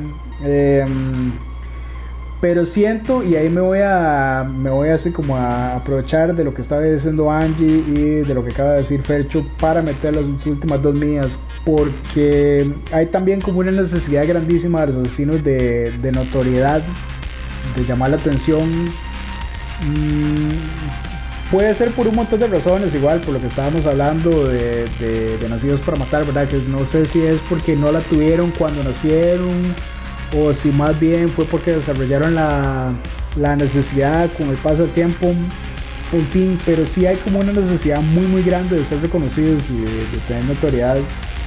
Eso me lleva a dos pelis. Una eh, ha sido criticada muchísimo en Estados Unidos y fuera de Estados Unidos porque se dice que está que es básicamente un manual de cómo hacerse un asesino. Es Henry, Portrait of a Serial Killer. Este, Henry, retrato de un asesino serial de 1986. Eh, voy a decir que en cuanto a cosas gráficas, en cuanto a tripas, de sangre y todo eso, tampoco muestra demasiadísimo. Pero la manera en que retratan al, al chaval o a Henry, como se va degenerando mentalmente y todo, cómo, cómo se va rayando, descabellando, como quieran decirlo, es muy, muy exacta, muy apegada a la realidad de cómo pasaría eso. Tanto así que le hicieron así como unas cuantas preguntas al director de, mira, este, todo está bien en tu casa. Eh, pero sí es una peli que ha sido mega criticada porque es como un manual de cómo hacerse un asesino serial. Y otra que es totalmente relacionado con, con lo que estaba diciendo Angie, el chaval que imitaba a Dexter, aunque lo niegue, eh, se llama Men Bites Dog, como hombre que muerde a perro, de 1992. Esta es de Bélgica. Mm, Tiene las dos particularidades de que es 100% en blanco y negro y que fue filmada por unos estudiantes de cinematografía, pero quedó tan bien que ha sido, que ha sido de alabada por un montón de gente fanáticos de la aurora. Es un falso documental de un asesino que, digamos, los investigadores se dan cuenta que el chaval es un asesino, lo empiezan a filmar y el chaval obviamente por su necesidad de atención y por su necesidad de reconocimiento está encantado, ¿verdad? Entonces, uy, sí, vengan, fírmenme, vean, yo mato a la gente así, yo los, yo los torturo así, ven, aquí le estoy cortando la cabeza, o sea, es un chaval que necesita que lo vean y ser así como el centro de atención en todo momento. Así que aprovecha a los estudiantes y básicamente los secuestra para que lo filmen 100% del tiempo. Y mm, también ha sido bastante criticada porque tiene como esa parte muy patológica que es muy realista de, de un chavalo, digamos, que está matando por esa necesidad de como de destacar. Eh, y digamos, psicológicamente hablando es, es, bastante perturbadora. No muestra tampoco demasiadísimo de tripas ni sangre ni nada de eso, pero es como muy oscura, o sea, muy turbia. Estas son las, las últimas dos mías, así que de nuevo les pregunto, por si acaso, antes de hacer el cierre, cualquier cosa que hayan dejado por fuera. Yo sí tenía tres cosillas ahí nada más rápidas. Este, volviendo un poco con los asesinatos basados como en anime o con similitudes de animes, está un caso de una familia en un pueblo de Alemania, donde era el compuesto por un padre y sus dos hijos, que era Dieter de 9 años y Gerald de 7 años, que vivían cerca de un parque con gran variedad de plantas donde los niños eh, sol, solían ir a jugar. Que además de a menudo ver al parque, la familia también ve el anime llamado Busho Renkin, Buso Renkin, en el que se usan todo tipo de armas alquímicas. Entonces lo que dice la historia es que un día los niños fueron al parque con la intención de hacer sus propias armas alquímicas. Entonces hicieron varias mezclas y solo que una tenía un efecto y que el efecto era tóxico porque contenía el Aconitium, la planta más venenosa de Europa. Desgraciadamente la víctima fue Gerald, el, el, el hermano pequeño. Pero, pero, pero, pero, el detalle es que si eso ya pareciera como un asesinato accidental, pero también las, las investigaciones revelaron que Gerald fue abusado sexualmente después de su muerte. O sea, y si aún así no es raro, el, el del juez lo, ¿cómo fue? Lo condenaron por la violación al cadáver del hermano, pero no por matarlo. Es decir, el, el, jefe, el, juez, el juez fue tan estúpido que dijo, está suficientemente enfermo para violar el cadáver del hermano, pero no tan enfermo como para matarlo. O sea, es, es, o sea, como, es totalmente ilógico, pero pasó que entonces el chico claramente sabía lo que hacía, porque el asesinato no fue accidental. Es la pregunta que dieron, bueno, ¿y de dónde sacó, cómo, supo hacerlo? Porque en el anime ese, aunque hablan de todo ese tipo de cosas alquímicas y todo, no hace mención de la planta. Entonces, lo más lógico, o lo, que dicen es fue que él se metió en internet y buscó y lo encontró. Y como tenían del parque con tantas plantas y todo, logró encontrarla y lo hizo. Pero, o sea, es bastante jalado el, del pelo. Y después el otro no es tanto un asesinato con similitud de un anime, sino más bien un anime que uno de los personajes y fue en que lo basaron. Y este es el caso de Deadman Wonderland, donde este eh, fue, sí, el, eh, este fue inspirado en hacer Shiro de, de, del personaje de Deadman Wonderland en el asesinato de, ¿cómo se llama esto? De la masacre de Osaka. Dice que esta masacre pasó que en el, en el 2001 en Osaka, Japón, Mamuro Tokuma era un hombre de 37 años que tenía un trastorno cerebral grave que trabajaba en una escuela primaria como portero. Los profesores y los estudiantes nunca notaron nada raro hasta que un día llegó con un cuchillo y empezó a apuñalar a profesores y estudiantes. Al final resultaron 8 estudiantes muertos 15 y 15 heridos y los niños eran entre 7 y 8 años. Eso debe ser lo que yo estaba confundiendo con el, con el caso de Nevada que estaba diciendo Angie. Porque, ah, porque sí, ya, ya, ya, he pasado pensando como la última media hora en eso y sí, porque yo he escuchado un caso de un chaval que llegó con un cuchillo, mató un montón de gente. En fin, prosigan, por favor. Es el inicio de Edmund yo me acuerdo, ese sí. Sí, llega el muchacho está en clase, empieza todo el mundo a morir hacia los sádicos y le dice, no, usted es el culpable, man.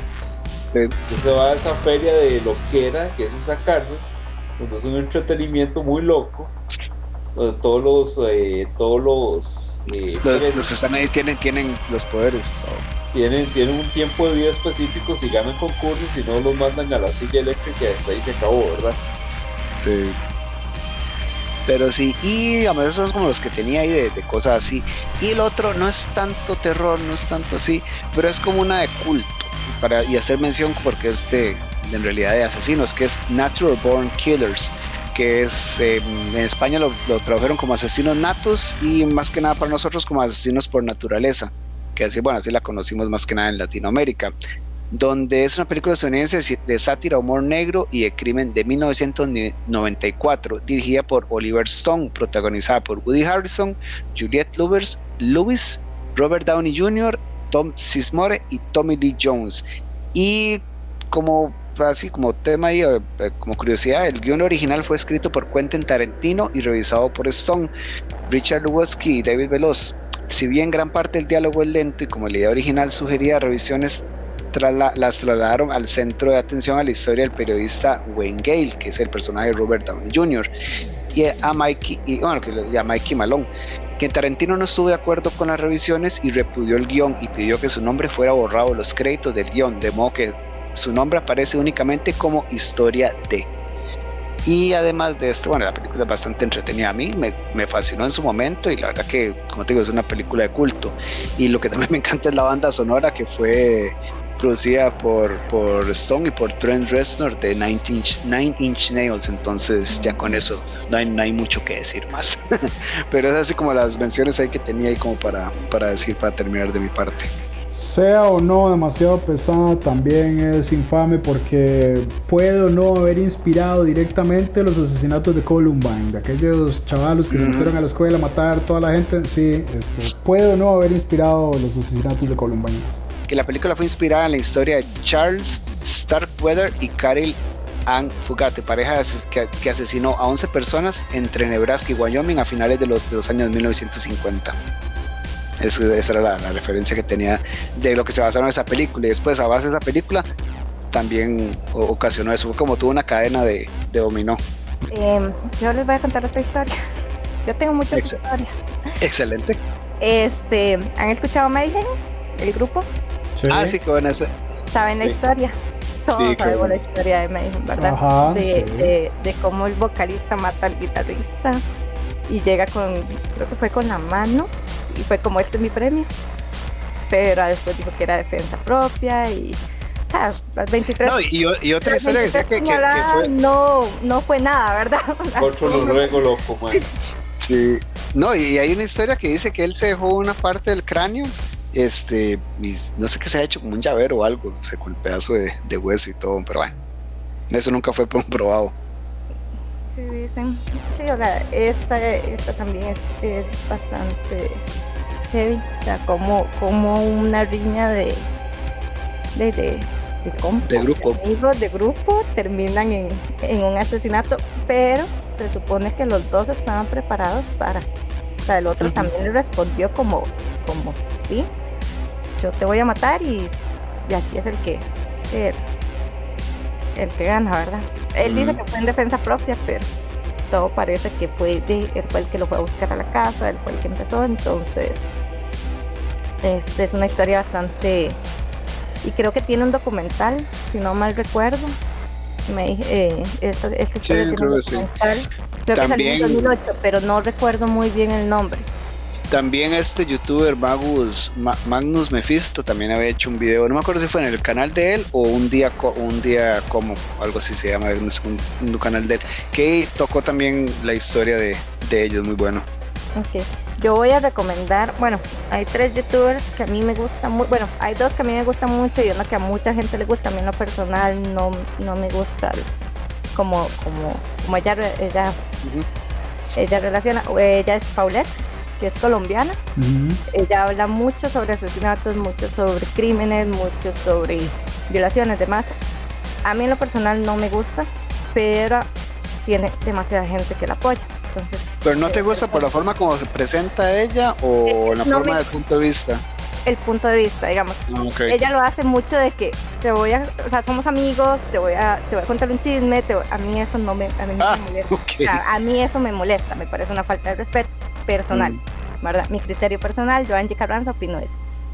Eh, la otra es Estela Naya, ya la he mencionado anteriormente, Estela Naya tiene muchísimos casos de asesinos seriales, muchísimos casos de misterios sin resolver, muchísimo. Ella me encanta, o sea, su forma de presentarse, sus historias y demás es genial.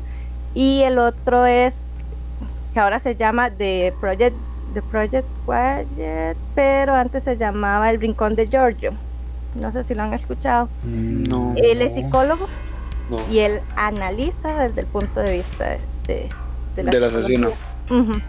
Entonces tiene varios casos bastante, bastante buenos y, y, me gusta mucho porque él lo ve como desde un punto de vista psicológico. Como ver Halloween de, de, de Rock Zombie. El punto de vista es más psicológico que, que sobrenatural. Algo así es él. No voy a decir nada porque, porque podemos extendernos como una hora más si nos metemos en Halloween, pero ok, ok, ok. Recordarles que aparte de Batori está Gilles de Reis, que era la mano derecha de Juana de Arco en su momento, se volvió loco por alquimia, e hizo un pacto supuestamente con el diablo y 800 cadáveres después eh, fue ejecutado, ¿verdad? Llegaba, gente que desaparecía en Netflix hay una cartelera grandísima de documentales de asesinos, historias de asesinos, este, películas sobre asesinos, este, la verdad que de todo lado, está de la India, de, todos lados, está ahora de Corea, de, Japón, creo que era más bien. Entonces sí, si quieren darse una vuelta por ahí, dar aquí bastantes opciones ahí en Netflix ahora de eso. Alright, entonces, en ese caso, dama y caballeros, procederé a cerrar. Em, pues sí, no es, no es un tema bonito, pero no, no podemos negar que es interesantísimo. Siempre se hacen como biografías de estos chavalos porque, no sé, está el factor morbo, es cierto, pero también está como el factor aprendamos de qué no hay que hacer y cómo no hay que vivir. Porque tal vez en algún momento hay, hay chavales que tienen así como algún momento de redención hablando de Dahmer, Dahmer en algún momento como que se metió a la religión y estuvo sin matar, yo no sé, como unos 3, 4 meses, algo así. Luego tuvo como una recaída terrible porque fue como que un chavalo en una biblioteca le ofreció sexo y, el madre simplemente así como que, como que dijo, uy, no, esto es una señal y empezó a matar así y ya, ya ahí se perdió. Hmm. Pero mm, creo que el tema se presta para un montón de conversaciones interesantes de nuevo, no hay que glorificarlos porque por eso mismo de la búsqueda de atención y la búsqueda de notoriedad, hay mucha gente que mata solo por el simple hecho de, destacar. No tienen otra manera de, sobresalir en su vida, así que buscan como lo, lo más fácil que sería eso. Pero, pero sí, creo que con eso podemos cerrar. Ahora sí, Angie. Ok, recordemos que las historias de asesinos que conocemos son de los únicos que han capturado. Hay muchísimos más asesinos, psicópatas, sociópatas y asesinos en masa sueltos. Sicarios de todo. Y a mí no me han capturado todavía. y yo sigo aquí. yo sigo aquí haciendo un Y yo sigo aquí hablando sobre asesinos seriales. Pero sí, no, ahora que digo el sicario, se me olvidó mencionar a, y ahora que estabas diciendo eso, de que se han reformado. Pero uno no sabe hasta realmente hasta cuánto se han reformado. Que el caso de este Popeye, el del sicario de Pablo Escobar, que, que ahora está youtuber es y todo, pero bueno, ahí son casos de casos. mencionamos el tanatoturismo que genera los asesinos seriales. Sí, también, de hecho. Pero bueno, eso para otro día. Podríamos hacer parte 2, solo que no en el próximo episodio. Lo, lo dejamos ahí como. Para otro día. Lo, lo dejamos tentativo en algún momento. Pero de mi parte les digo buenas noches, buenos días, buenos todos. Muchas gracias por escucharnos y recordarles que están abiertos la invitación a cualquiera de los que nos están escuchando que si quieren venir a participar un día con nosotros, venir a hablar un rato, pueden contactarnos a cualquiera de las redes de Horror Hazard y decir, mira, es que quiero participar en el podcast y perfecto, los, los incluimos en el, en el chat, les decimos, mira, el próximo tema va a ser este día, este, a esta hora y bienvenidos, mientras más mejor.